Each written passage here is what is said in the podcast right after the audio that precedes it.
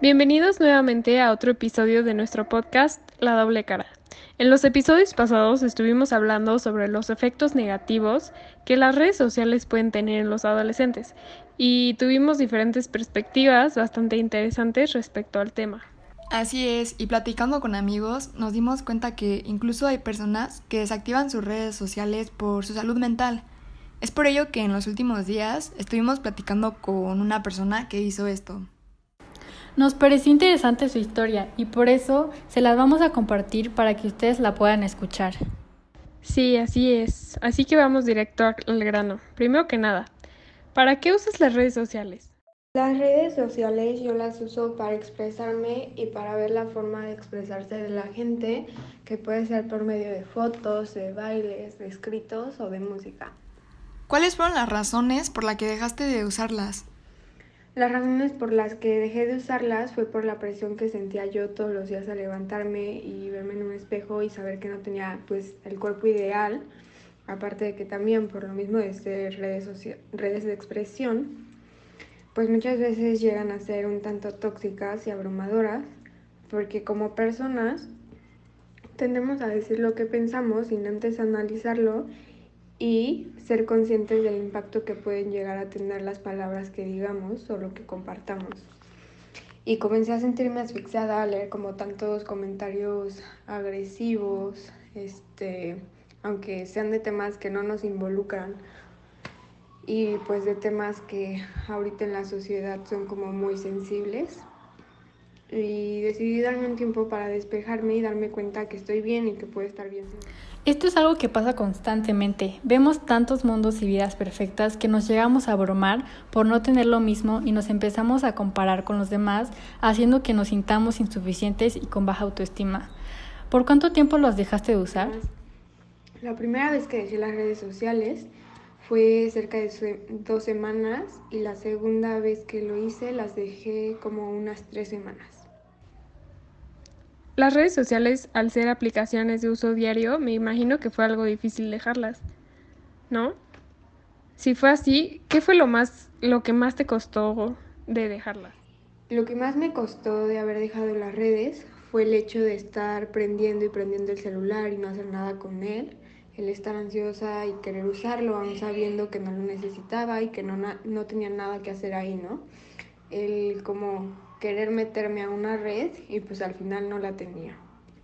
Como sabemos, estas apps nos quitan muchísimo tiempo de nuestro día. Entonces, ¿qué hacías en su lugar? Por ejemplo, o sea, cuando uno se aburre, pues ve el celular, ¿no? Y se mete a las redes y así. Y pues tú al dejarlas, ¿qué, qué hacías? Lo que más me costó de haber dejado las redes fue el hecho de estar prendiendo y prendiendo el celular y no hacer nada con él el estar ansiosa y querer usarlo, aún sabiendo que no lo necesitaba y que no, no tenía nada que hacer ahí, ¿no? El como querer meterme a una red y pues al final no la tenía. ¿Y te sirvió de algo dejarlas? ¿Qué aprendiste?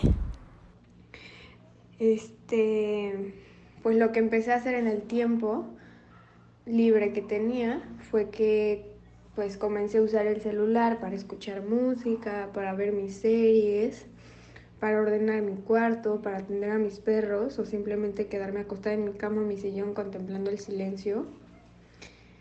Y pues también me daba tiempo de hacer ejercicio y de organizarme mejor. Bueno, como ya nos dijiste, las dejaste de usar dos y tres semanas, pero ¿qué hizo que las quisieras volver a usar? Y de organizarme mejor. Me sirvió para despejarme y para saber que no tengo que estar bien todo el tiempo, ¿no? O sea, para relajarme y dejar de sentirme presionada aunque nadie lo hiciera directamente. O sea, aunque nadie me presionara directamente, pues es al, es al final algo que la sociedad te hace sentir, ¿no? O bueno, tú te permites sentir. Y pues también para saber que desconectarme y querer alejarme y vivir mis procesos, pues también está bien. ¿Cómo te sentiste cuando las volviste a usar? Las volví a usar porque quise volver a ponerme en contacto con mis amigos y con el mundo, porque tampoco puedo ser parte de una sociedad sin convivir con ella o saber qué es lo que pasa a mi alrededor, ¿no? También las volví a instalar sabiendo que no tienes que ser como todos para poder compartir un poco de lo que soy yo y de cómo pienso por si le sirve a alguien. ¿Cambió tu perspectiva sobre estas?